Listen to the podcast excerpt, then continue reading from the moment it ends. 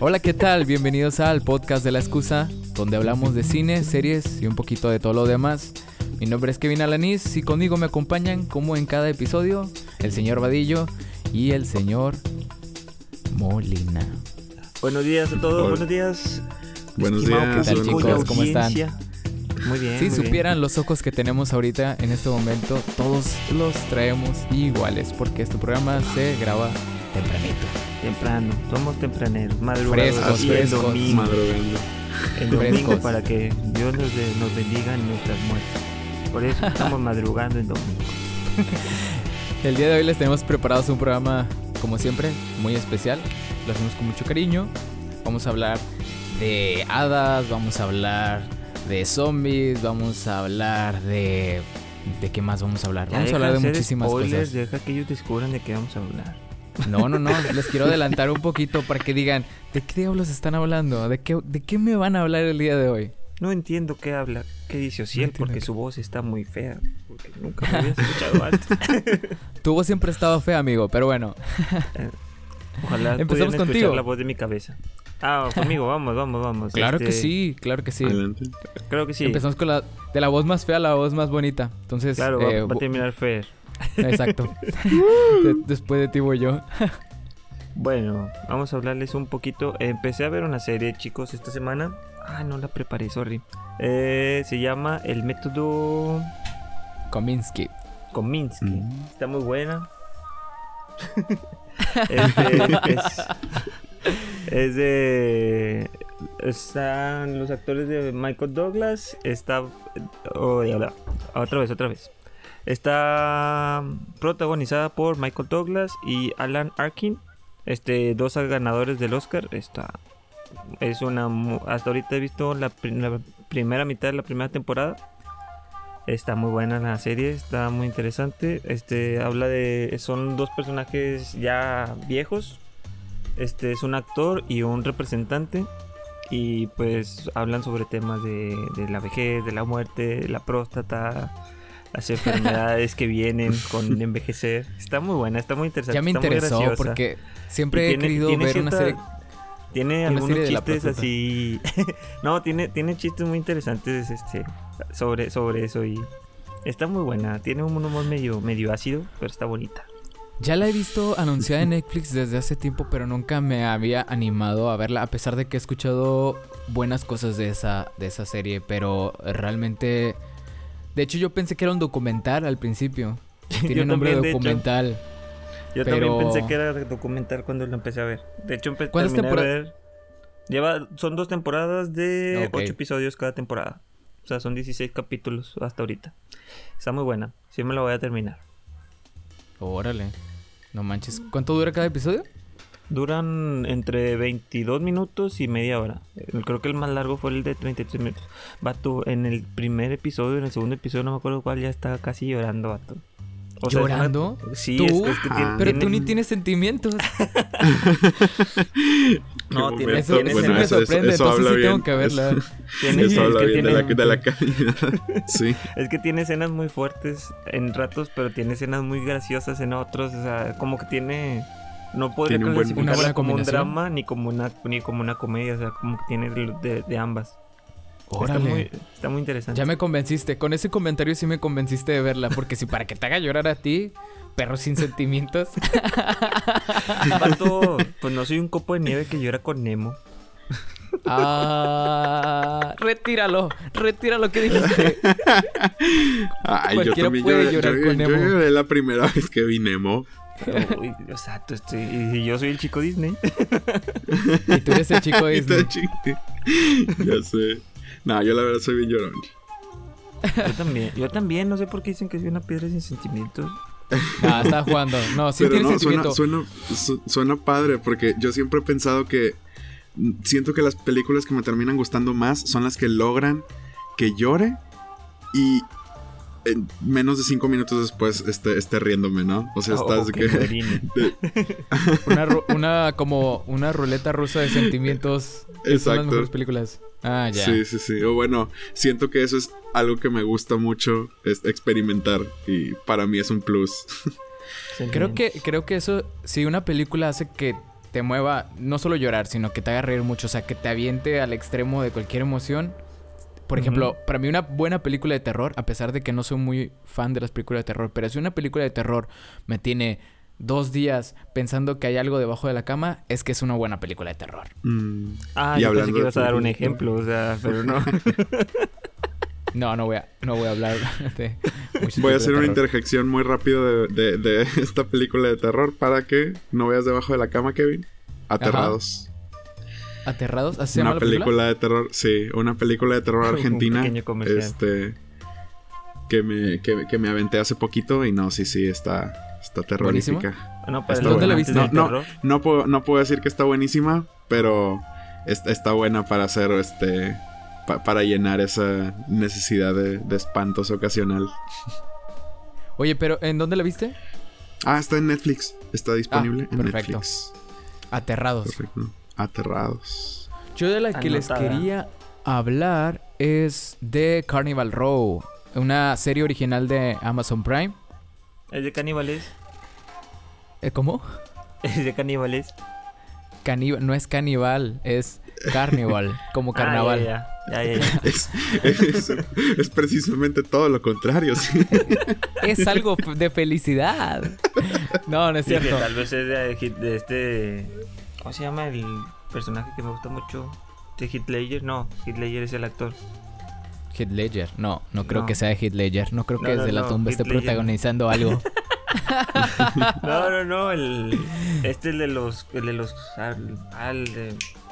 las ¿Qué te parece si me dejas silencio. decirte de qué trata y quién Ah, participa? sí. Déjame por mientras... Por mientras trato si no, nunca te vas a recordar acordar, campeón. Sí, campeón. Bueno, Sí, sí, sí. Carnival Row. eh, Carnival Row está protagonizada por Orlando Bloom, a quien recordarán por eh, Legolas en la saga del Señor de Ah, los ya. Anillos. O si no, lo reconocerán por Will Turner en, en la saga de Piratas del Caribe. Y participa también Cara de Lavín, eh, que la vimos La, en la reconocerán por sus cejas enormes. sus cejas enormes. eh, sus cejas aparecieron en Ciudades de Papel y de Enchantress en, en el. Escuadrón Suicida. Pero bueno, en esta serie original de Amazon eh, es una historia muy, muy, muy interesante. Está ambientada en la época victoriana, eh, en plena explosión industrial. Y bueno, aquí Orlando Bloom interpreta a Rycroft, Rycroft Philostrate. Es un detective que está investigando la muerte de una especie, una raza que son estilo hadas. Eh, por ejemplo, aquí Cara de Lavín interpreta a una hada que se llama Big Net Stonemost. Y eh, bueno, las hadas en este mundo eh, son perseguidas por algunos humanos, escapan de la guerra, este. Y también existen otro tipo de razas, este. como por Fantásticas. ejemplo. Sí, como aquí es normal que en las ciudades se vean centauros, de que se vean este faunos, pero son como ¿cómo se le dice cuando son mitad humanos, mitad este otra criatura? Mestizos. Antropomorfos. Mestidos, mestizos.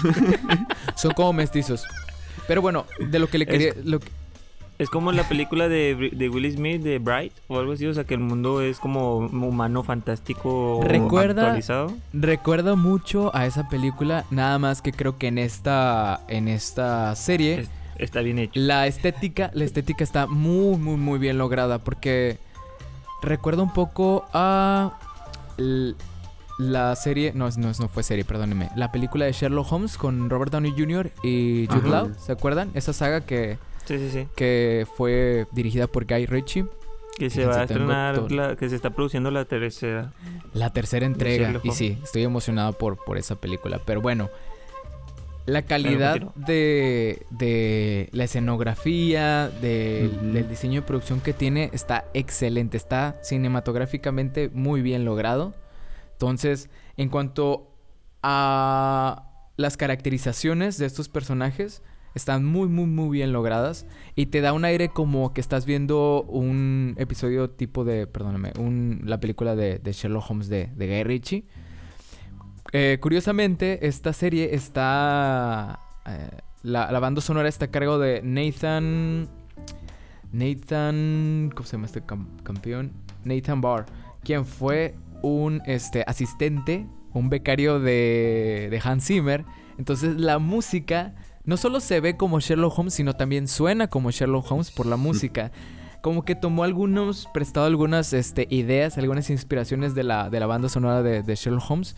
Entonces, suena un poco, suena un poco, y aparte pues trata de, de, este detective que está investigando las muertes de estas, de estas hadas. Y tuvo un romance allá cuando él se fue a la guerra civil entre humanos este, con el personaje de Cara de Lavín. Entonces tienes a una serie de, de, de crimen, fantasía, y tienes también, eh, habla de temas como la segregación, porque al parecer los humanos siempre, a pesar de que existen otras razas, este, siguen siendo racistas con estas razas, este, habla Siempre- acerca de la exposición, el estatus. La única forma de acabar con el racismo entre humanos es que venga otra raza y los humanos nos, nos salíamos contra esta nueva raza. Bueno, esta serie plantea eso, es como todos los humanos están de acuerdo que una raza inferior son las hadas, los faunos y están segregados como servidumbre o trabajos como por ejemplo las hadas en esta serie se están prostituyendo. Entonces está, está... Ociel, Ociel hizo sus comentarios racistas nuevamente. No, Oye, la verdad sí, es que pues está- son mitad animal. La verdad es que si ustedes la ven, lo primero que les va a atrapar es lo bien que se ve todo el, la- el escenario. Ajá. Cómo, cómo plantean este mundo se ve excelente. Quizás Yo la tenía- historia no tiene la fuerza todavía. Pero en cuanto a escenario y en cuanto a cinematografía está muy bien lograda. ¿Cuántos episodios has visto? Qué chévere. Dos. Siempre ven nada más dos. La regla era ver mínimo tres. Sí, La verdad es que estoy viendo bastantes cosas. eh, y, y esto te dice mucho de la historia. Realmente si me hubiera atrapado así tanto, tanto, este, creo que ya me lo hubiera terminado. Ya le hubiera seguido. no. Sí, de hecho. Pues está bien. Digo, para un día que estés con un poco de libre de tiempo, que quieras ver algo interesante, pues es, una buena opción. Está palomera, Sí, la verdad sí, es que sí. tiene calidad este hollywoodense. Esta, esta serie. Sí, se ve que tiene, Prime. sí, se ve la- la- el nivel de producción es súper alto y digo, yo no lo he visto, pero la verdad es que había escuchado buenos comentarios, este, no de compañeros o colegas, pero por internet había visto que tenía, este, buenos comentarios y recomendaciones. Yo pensaba, la primera vez que veía el material promocional y todo eso, yo pensaba que el mundo iba a ser más como steampunk, este, de realidad alterna, pero después vi que sí, es como que era victoriana, ¿no? Este... Correcto. Y sí, es la, la verdad es que el nivel de producción se ve muy padre. Y digo, ya con tus comentarios, o sea, se ve que, que, que la disfrutaría bastante. Sí, la verdad es que sí está muy disfrutable. Y las actuaciones, bueno, tienes a dos actores que ya están bien, este. ¿Bien eh, establecidos? Son muy buenos. Sí, bien establecidos, Cara Delevingne exactamente. yo no diría que es muy buena, pero... Y Es de la realeza, no lo sabía, pero desciende de la realeza. Bueno, no de la me realeza. estoy de metiendo en problemas. Nobles. Otra vez estás ofendiendo gente noble. Bueno, pero... eh, hay más apoyo en ofender a gente noble que a gente pobre.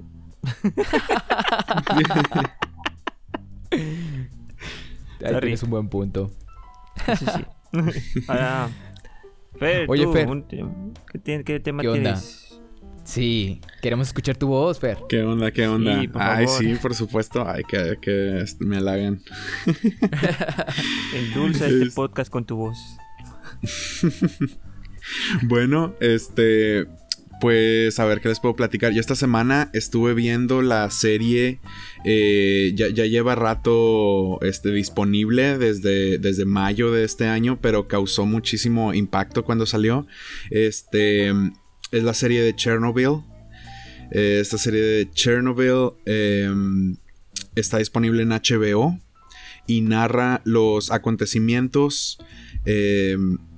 Que, que, que sucedieron en, en esta planta nuclear eh, de, de Chernobyl, donde ocurrió la, la explosión, ¿no? Y ciudades cercanas se evacuaron y, eh, y más que nada sigue a los políticos y a los ingenieros que estuvieron de cerca tratando de lidiar con la situación, eh, sus procesos de pensamiento, sus procesos de estrés y eminentemente la, la realización de la magnitud del problema, del problema que tenían enfrente. Eh, es, una, es una serie que logra a, lo largo del tiempo que, que la estás viendo de, de mantenerte eh, picado y en cierta forma estresado con el drama que está ocurriendo. Y, pues, pues la realización, yo lo que más te impacta al ver esa serie es saber que todo esto realmente sucedió. Es, es una... Em, fue, fue, una tragedia muy importante que marcó la, la, pauta pues para este para, para, los para los rusos no y em, los creadores de, de, esta serie realmente hicieron muchísimo muchísimo esfuerzo para, para hacerlo lo más auténtico posible.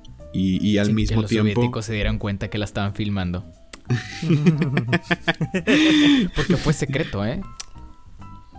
A ver, es cuéntanos. Un documental, no es una serie. Es un no es cierto, no, no es cierto, no, no fue secreto. este, sí, sí, pero realmente. Es miniserie, sí, ¿verdad? la, recomiendo bastante. Sí, es, es, es, una miniserie. Es una miniserie, solamente son cinco episodios. Este. No la he terminado. He visto, he visto exactamente la mitad. Me quedé la mitad del episodio 3. el episodio 3. Sí lo noté. Exacto. este. Y, pues sí, digo, por lo que he visto, si, si te atrapa, eh, tampoco te comprometes mucho a ver una serie muy larga. Este tiene muy, muy buenas críticas. Y, pues sí, si tienes, si tienes ganas de, introducirte este, este tema y saber un poquito más a fondo de, lo que pasó en Chernobyl, pues sí te, te, te, da esa espinita, ¿no? De a lo mejor investigar un poquito más y pues este, descubrir qué fue de, esta, de este evento y cómo marcó la vida de, muchísimas personas. Oye, esta fue una de las mejores series que hubo en el año y ninguno de los tres la hemos visto por alguna extraña razón. La extraña razón es que no teníamos hecho yo. hasta ahorita. es correcto. es, por la misma extraña razón que no he visto Game of Thrones. O sea, que hasta ahorita la estoy empezando a ver. Pero sí, es que en su momento fue un boom, ¿no? Cuando se estrenó Chernobyl. Es como que todo el mundo estaba hablando en clave y cosas que había, este... La verdad es que esa semana no me metí mucho a Facebook a propósito para no spoilearme nada de lo que pasó, a pesar de que fue un hecho histórico, ¿no? Que básicamente si entras a Wikipedia y pones Chernobyl, te puedes spoilear toda la historia. sí, de hecho. Te iba a decir, este, cuenta, cuenta como spoiler si ya hay una historia que deberíamos de saber sobre ese evento. yo creo que sí, yo creo que sí cuenta como spoiler. Bueno, entonces, entonces, estuvo, estuvo no súper bien. de historia, chicos, para no spoilearse futuras historias y eventos. no, de hecho, de hecho, ahora que, que hablamos de historia, eh, yo también les quiero hablar de una serie histórica. pero... estás hilando los temas bien padre. ¿Verdad que sí? Se nota que ya estamos aprendiendo a hacer esto. Yo les quiero hablar de una serie histórica que creo que la van a sentir un poquito más cercana. Se llama Hernán. Se acaba de estrenar eh, también otra exclusiva de Amazon, de Amazon Prime.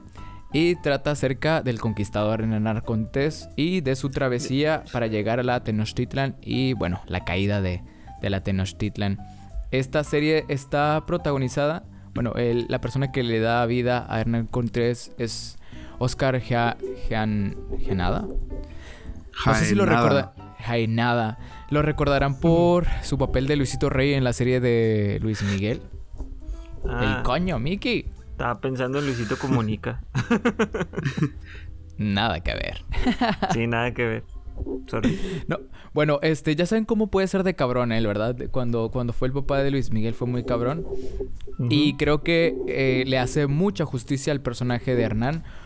Porque algunos lo consideran como un héroe, otros como un villano. Y creo que en esta serie lo balancea muy bien. Se queda en medio, se queda como un personaje que tenía muchas ambiciones. Eh, al momento ya he visto tres episodios.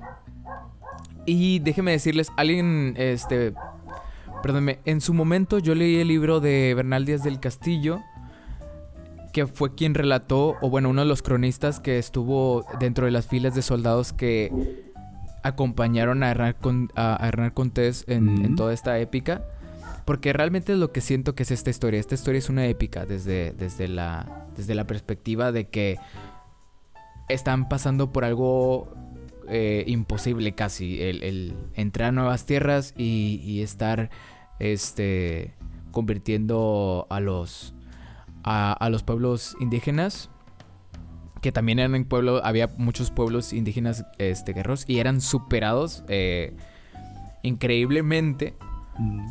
Entonces, a pesar de todo esto, lograron la Tenochtitlan, lograron ganarla y lograron perderla todo en un, en un periodo de creo que menos de 10 años. Entonces, bueno, pues esta serie sigue la, la, la historia de Hernán y la está contando no desde la perspectiva precisamente Hernán. Cada episodio la cuenta desde, desde una persona que estuvo ahí involucrada. Por ejemplo, el primer episodio trata de Marina, a quien muchos la conocen en la historia mexicana como la Malinche.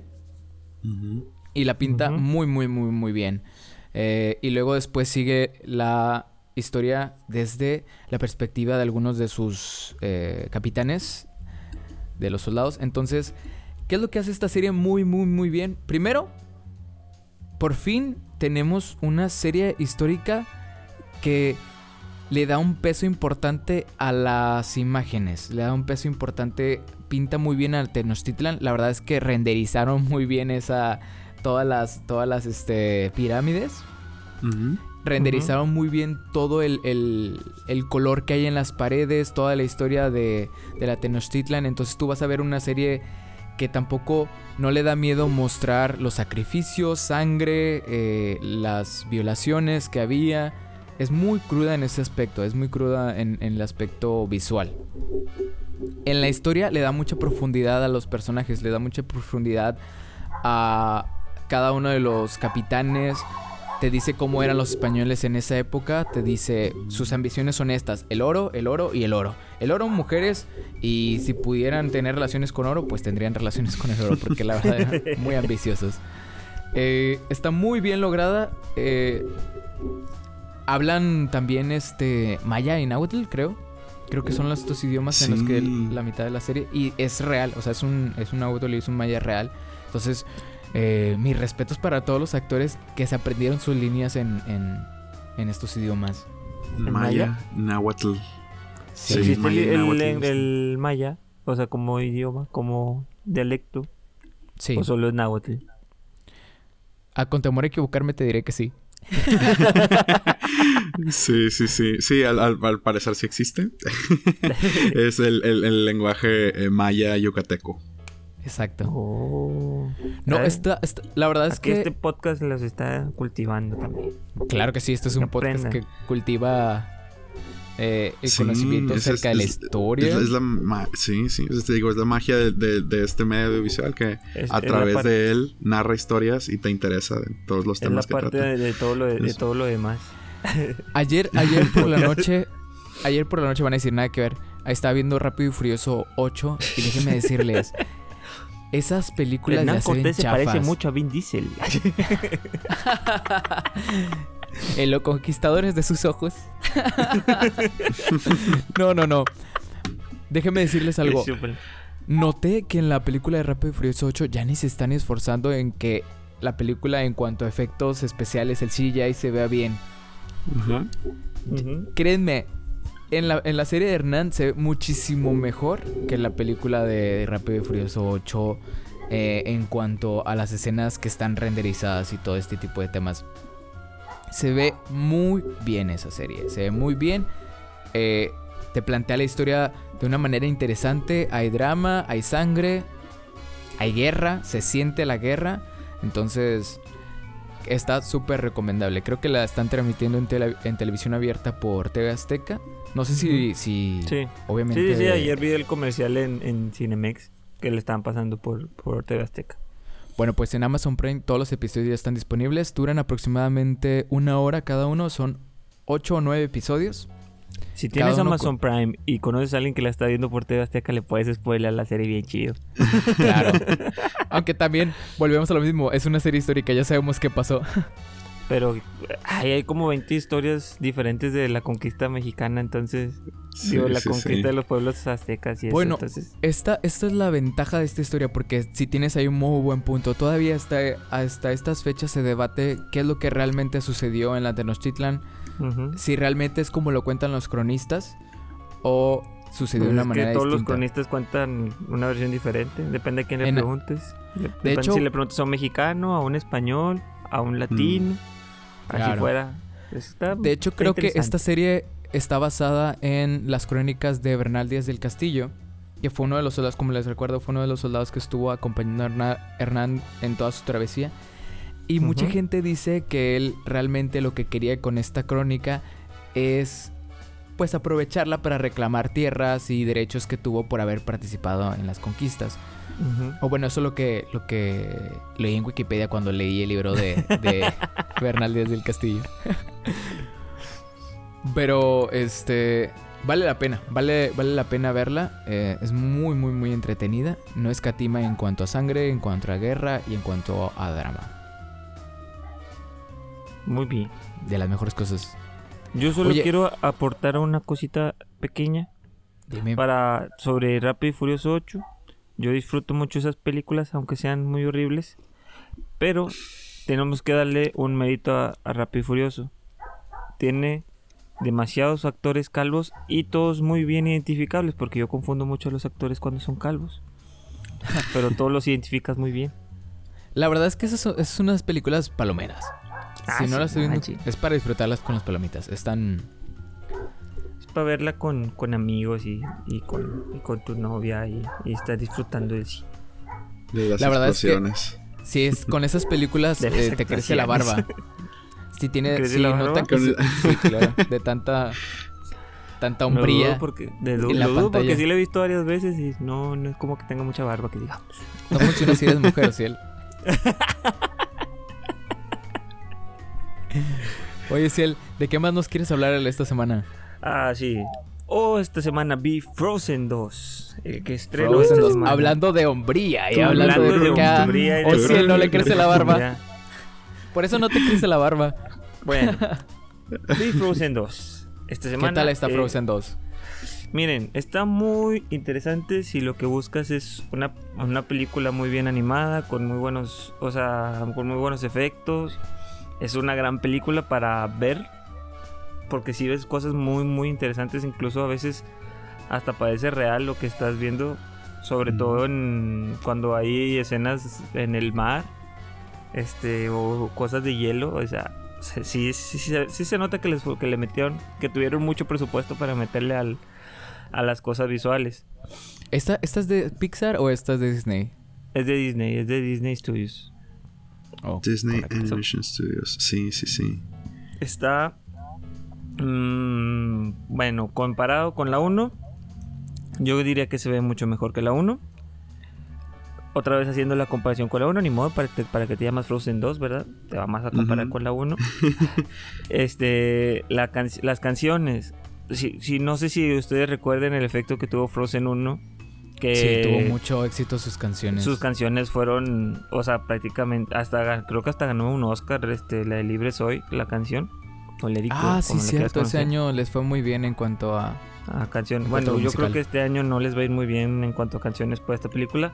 No, o sea, yo la vi ayer en la noche y, ahori- y ahorita no recuerdo ni una sola canción. O sea, ni la de son- Into the Unknown. Creo que este, No. este, esta película es la canción que está promocionando. O sea, quieren que sea la Let It Go de, de- de esta película. Into Pero fíjate que, por ejemplo, en, yo también fui a ver la 1 en el cine con, con mi novia y, y, y sí salimos y sí recordábamos al menos la tonadita de alguna o dos canciones. Y Ujú. pues fue, y se hizo un espectáculo después. O sea, quién sabe, tal vez me estoy precipitando mucho porque se acaba de estrenar. Tal vez después ahí vas a ver a los niños cantando Frozen 2, pero al menos yo no entendería con cuál, con cuál canción. Porque no, o sea, como que están muy, están muy sin chiste las canciones, desde mi punto de Oye, vista. y, y esta, esta de Frozen 2 de qué se trata? Ahora, ¿cómo se sostiene esta, esta historia que la verdad yo ni vi- no, no vi la una, entonces... Pero sí, sí sé que la 1 tenía buena historia. La, la 1 no sé, estaba buena la historia, este, la 2 creo que trataron de expandir más el mundo, pero no hay no hay gran cosa por hacer, o sea, como que van saliendo todos como que ah, tenemos este problema, ah, lo solucionamos. Ah, tenemos esto, ah, lo solucionamos. Y así, o sea, como que no no hay un gran impacto en la historia ni nada, solamente es va surgiendo algo y lo va resolviendo. Surge algo y lo resuelven. Es como más, parece un videojuego en ese aspecto. Es como que tienes una nueva misión. Resolviste la nueva misión, ahora tienes que hacer esto. Ahora ya lo resolviste, ahora tienes que hacer esto. ¿Cómo qué tipo de misiones tiene? Por ejemplo, tiene la misión Encuentra el bosque encantado. Ahora Y lo encuentra. pasa y lo encuentra. Luego pasa el bosque, pasa el muro del bosque encantado. ok, ahora conoce a la tribu y luego ve al, al, tal, al tal lugar. Y ya llegan a tal lugar y luego, ah, bueno, ahora destruye esta cosa. Y, o sea, como que no, y no hay, no hay un villano así como tal, no hay un villano que te guíe la historia. Creo ah, ya no hay villanos. Es que, no, pues, de hecho, es lo que, es lo que me sorprendía, porque ni, en el tráiler, ni en el material promocional, ni algo así, veía que un personaje que fuera el antagonista. Malo, malo. Malo Disney. malo con un verde. exactamente, no hay, no hay villanos. Es, no recuerdo ahorita exactamente una película que, que haya usado esa fórmula. O sea, sí hay. Hay películas de aventuras que no tienen villanos. Pero como que no, como que en esta sí se extrañó un poco el, un villano. Y me lo que le hizo falta. La, la trivia del día de hoy es saber, es compartan las películas de, películas de, Disney o animadas que no tengan villanos. Ajá. Está muy complicado. Es que sí. Ah, para las animadas yo creo que sí está más complicado. Para las, para las live action yo creo que está un poco más fácil. En cuanto ah, bueno. películas sin villanos. Las que son de deportes, pues es el equipo contrario. pues es que eh, serían antagonistas. Antagonistas, no no villanos. Tienes un buen punto ahí. Eh, hay que diferenciar los villanos y los antagonistas. Por favor. Entonces Frozen 2 sí tenía varios antagonistas, los retos. La... Sí, podría decirse que esos eran los antagonistas, como que los Bueno, aparte tienes que considerar que tú, pues, no eres el público. Bueno, sí, sí eres un chico de Disney, pero no, soy, ya no, es el público meta. No soy el público meta de la película. O sea, ah, pues, espera, Son, son películas para toda la familia, o sea que técnicamente... Ah, ándale, ¿eh? ¿qué onda? ¿Qué onda? Fer me apoya. no, pero... O sea, si, tienes un sobrino, si tienes un hijo, cosas así, yo sí te la recomendaría porque fui y había un montón de niños y los niños encantados con, con el Olaf, con el Sven. Están muy fascinados con la película, los niños sí se reían y todo, así sí tiene buena reacción de niños. De hecho, yo me reí mucho con un chiste de donde Olaf cuenta como que la historia de Frozen 1 y, hasta donde van han contado de la historia de la 2. Y está muy bueno, fue mi parte favorita de la película. Está muy bueno esa. Yo creo que nomás por eso vale la pena ir. Suena como, suena como el chiste de Ant-Man, en donde este personaje, ¿cómo se llama? El personaje latino que cuenta toda la historia. Sí. No me acuerdo. Vamos a decirle Juan Gutierritos. Así, Juan Gutierritos cuenta A lo mejor se lo, se lo, se lo robaron de ahí, ¿no? Eso de, contarlo desde una sola perspectiva. La táctica del... Pero está, está, ese, esa historia me gustó mucho. o sea, sí está interesante, sí está bueno. Se les recomendaría a ustedes por la parte visual, porque sé que a ustedes les gusta mucho ese tipo de cosas. Claro, no sí, yo, estoy, yo, estoy, yo estoy puesto para sorprenderme. Yo, yo creo que, ah, bueno, digo, no, no sé su opinión al respecto, pero, digo, o sea, yo recuerdo películas animadas, videojuegos, etcétera, de, de, principios de los 2000 y luego de los de los 2010 y la evolución gráfica súper impresionante. Pero después, pues, el cambio que ha ocurrido entre el 2010 y el 2019, pues, en ciertas obras que tomaron mucho tiempo y mucha dedicación para hacerse, se nota el cambio, pero es como que un. Un. Un. un este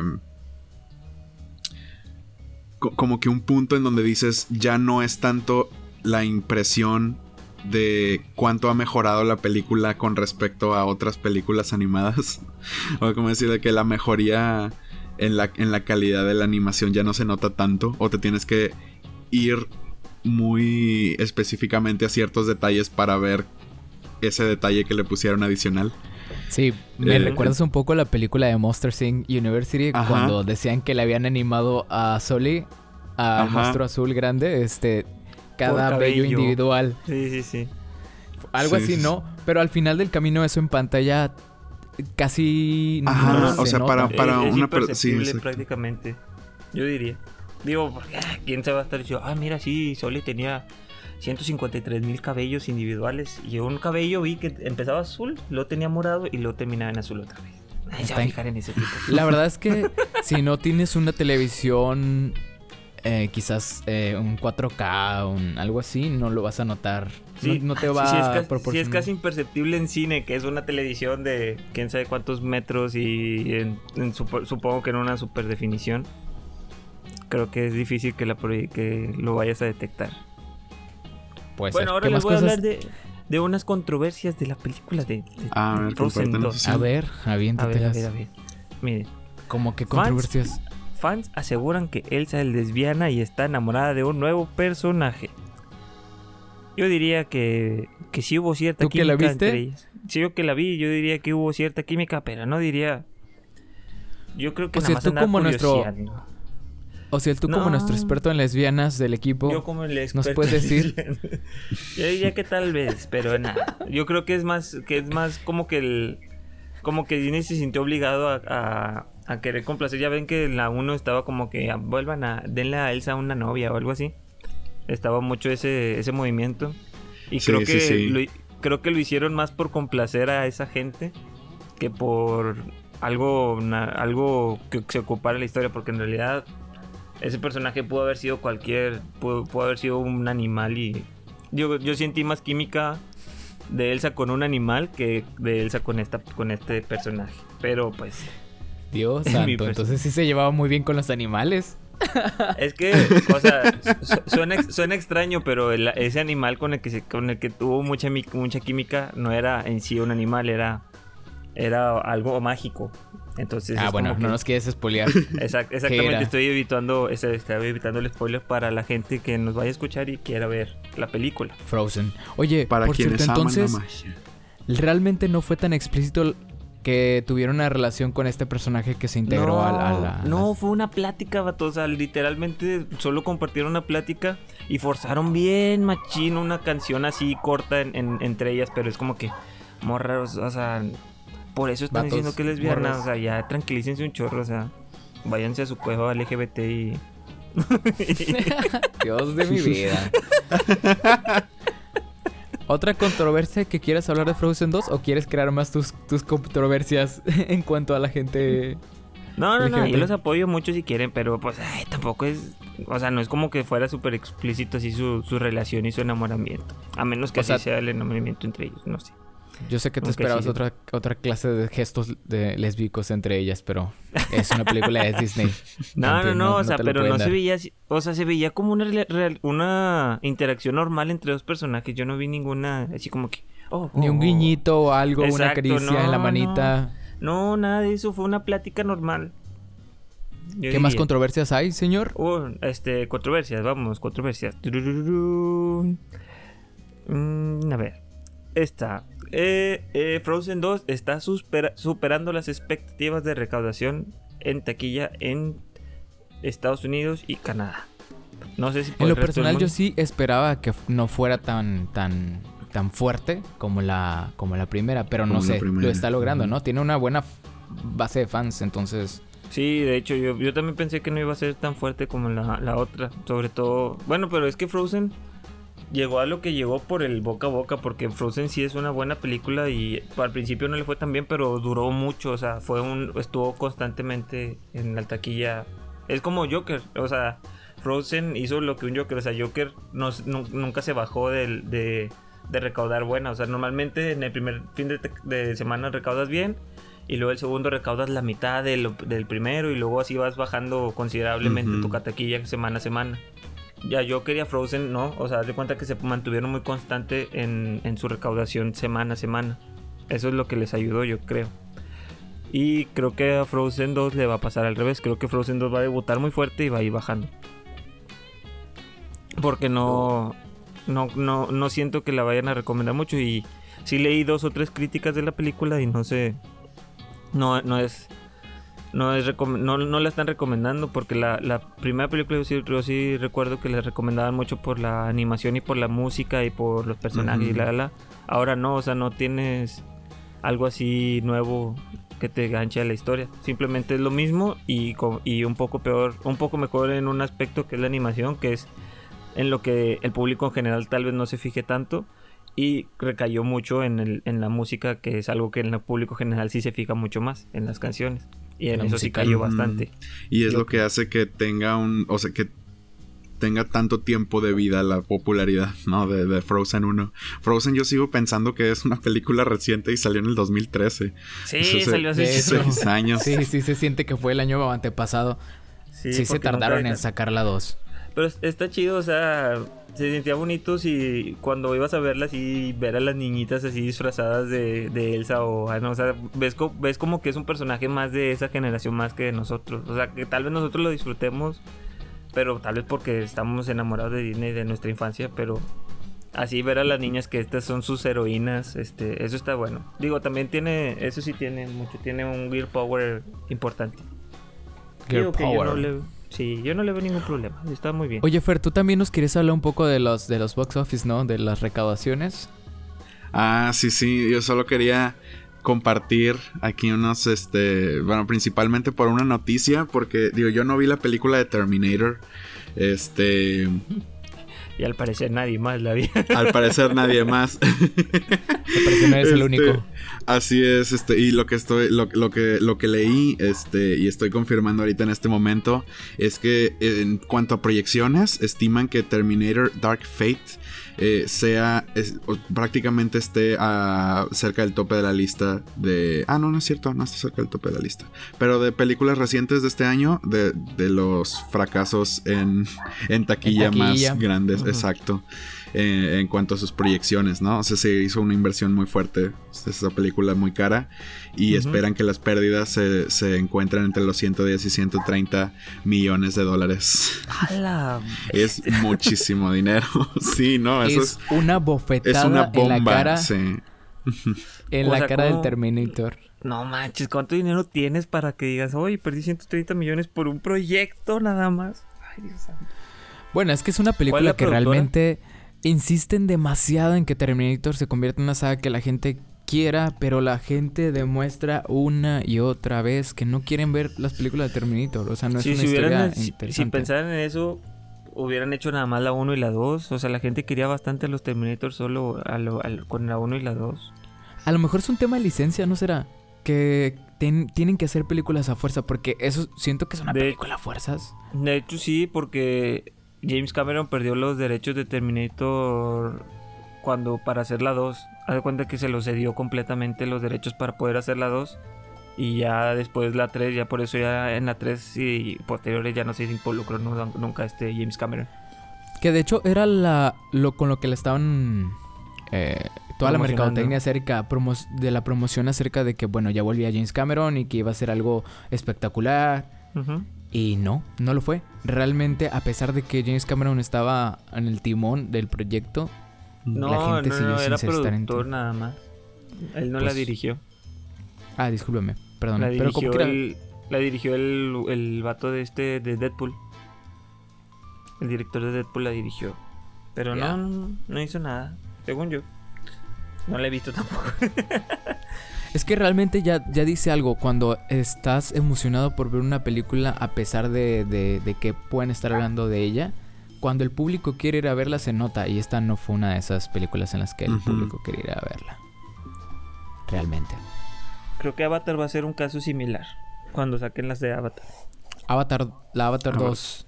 Sí, sí, como que le están haciendo mucho guato, pero no siento que nadie esté así emocionado por verla realmente. Si una película tarda mucho en postproducción, en producción, ya te dice, ya te dice algo, algo está mal. Por ejemplo, a Han Solo le sucedió. Estuvo mucho tiempo en postproducción y no tuvo los resultados que, pues, obviamente la la eh, cadena Estamos interrumpiendo mucho Fer y es una nota. A ver, Fer, termina de contar. No, no, es una discusión, es una discusión. es una sana discusión. ¿Alguna otra película que este año teníamos expectativas de que... Veamos, veamos. Les quería poner el punto de referencia. Por ejemplo, a Dark Phoenix también le fue fatal. Mismo eh, caso, mucha postproducción. Exacto, sí, sí, sí, mucha postproducción. Este, también las pérdidas están, las pérdidas también rondan, o las pérdidas estimadas, pues también, este, con, proyectos tan grandes, están en los 100, 100 millones de dólares. Entonces, Terminator, las expectativas es que fracase todavía más. este, Pero ese es el, punto de referencia, digamos. Este, este mismo año, Dark Phoenix también le fue súper mal. Eh, el año favor, pasado. entreguen toda la saga de X-Men a Marvel, por favor. Ay, sí tuvo buenas películas X-Men, digo, solo que no pueden, no saben conectar sus... Por ejemplo, yo, yo diría que X-Men tuvo... La X-Men 1 y X-Men 2 fueron muy buenas.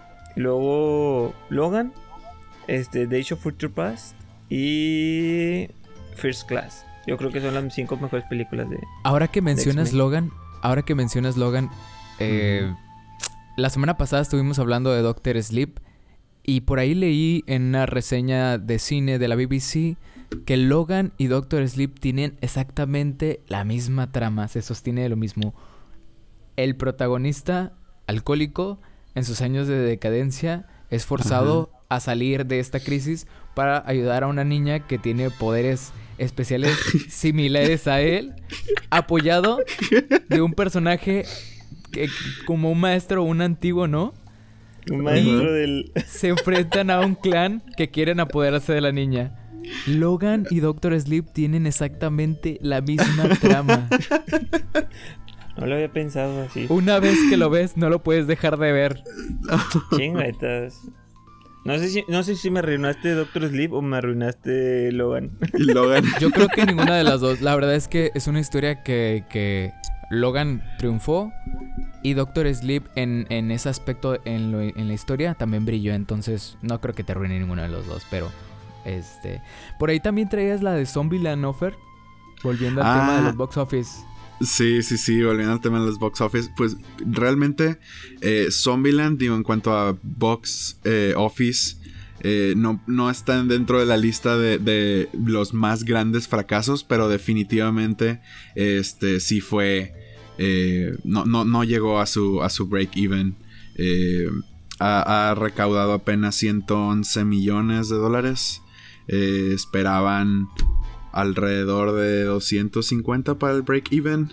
Entonces, este, a pesar de que recuperaron el dinero de la producción, pues todo el marketing y todo eso, pues sí, va a ser una pérdida neta muy grande. Sí, sí, sí. Eh. Zombieland Double Tap, esta, esta segunda o esta secuela a una película que yo recuerdo con mucho, con mucho cariño. Y, este, Era una época muy impresionable de mi vida cuando vi la primera película de Zombieland y yo sí era muy fan de esa de primera película. Yo también me gustó Sí. bastante.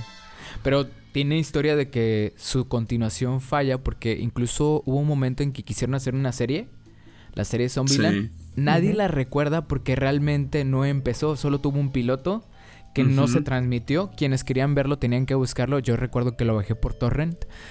Y bueno, El- yo recuerdo la, que la excusa no promueve la piratería. Eran otros años, chicos. Admitámoslo. Eran otros años. Y, eran- y- y eran otra- y eran cosas que de otra forma no podías ver. Era menor de edad. no puedes juzgar a un menor de edad por hacer eso. El tema Ah, es sí. que desde la serie ya no tenía un buen inicio. Entonces esta continuación mm, se veía como que ojalá y no lo arruinen, ojalá y no arruinen lo que el éxito, el éxito que tuvo la, la primera entrega, ¿no? Pero bueno, otra, otra película que se proyecta a que va a tener pérdidas muy buenas va a ser Los Ángeles de Charlie, este Ujú. reboot a la, a la, a la saga que, que en su momento protagonizó Cameron Díaz, Drew Barrymore y ¿cómo se llama esta otra actriz? Eh, Chun-Li. Otra vez con tus temas racistas. No, sí se pide Lee. Ah, ¿Sí se pide Ali? ah, caray. Pero bueno, eso también se perfila O sea, a dije tener el chiste del, del, personaje de Street Fighter, pero sí se pide Lee la, la mujer. Estoy casi Seguro seguro es por sí. casualidad. Sí, no, o sea, no estoy diciendo que todos los chinos se piden Lee, o sea, pero...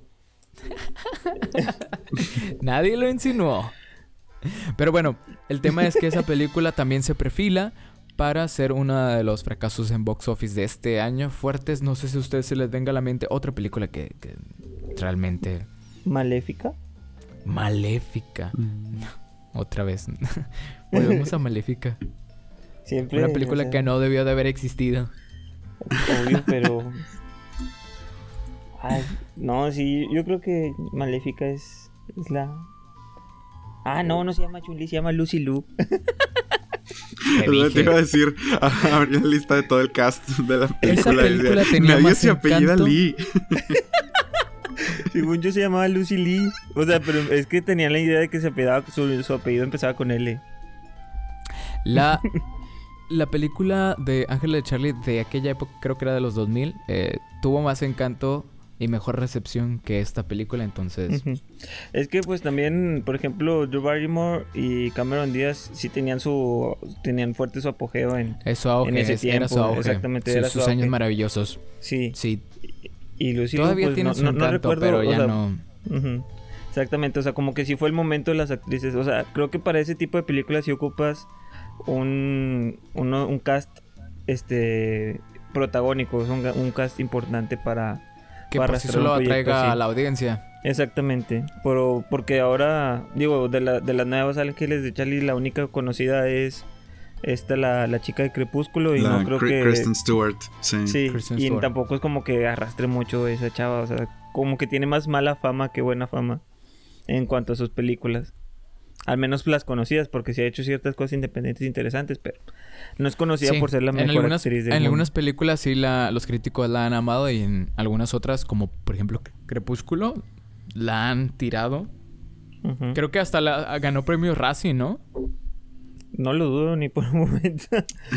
o sea, no, no sé, pero no lo dudaría. Probablemente. Bueno, pues nuestra audiencia, queremos recordarle que tenemos disponible en nuestras redes para que vayan a visitarnos. Instagram está ya fuerte. Voy a empezar a publicar más, más fotografías. Vamos a empezar ahí a meternos más eh, en esos asuntos, pero pueden seguirnos por ahí. También tenemos nuestro canal de YouTube en el que pueden revisitar los programas pasados. Próximamente estarán disponibles algunos, algunos más que tenemos ahí guardados en el cajón de experimentos fallidos. Y también tendrán disponible pues la caja de comentarios para que nos recomienden más películas. Ya va, ya viene Navidad, ya, ya estamos pensando en especiales de Navidad y clásicos de Navidad. Entonces Y también ahí de pueden dejarnos sus comentarios. Sí, claro. Definitivamente. Nos despedimos. Eh, ya no le, hagan, no, no le hagan comentarios a, a Millie Bobby Brown, ¿no? ¿Cómo se llama? Ya por favor, Drake, aléjate Millie de Millie Brown. Brown. Sí, la, niña ya tiene problemas de ansiedad por, por, sus, por sus comentarios. y aquí se termina el programa. Nos vemos. Hasta la semana. Hasta luego, hasta la próxima. Bye.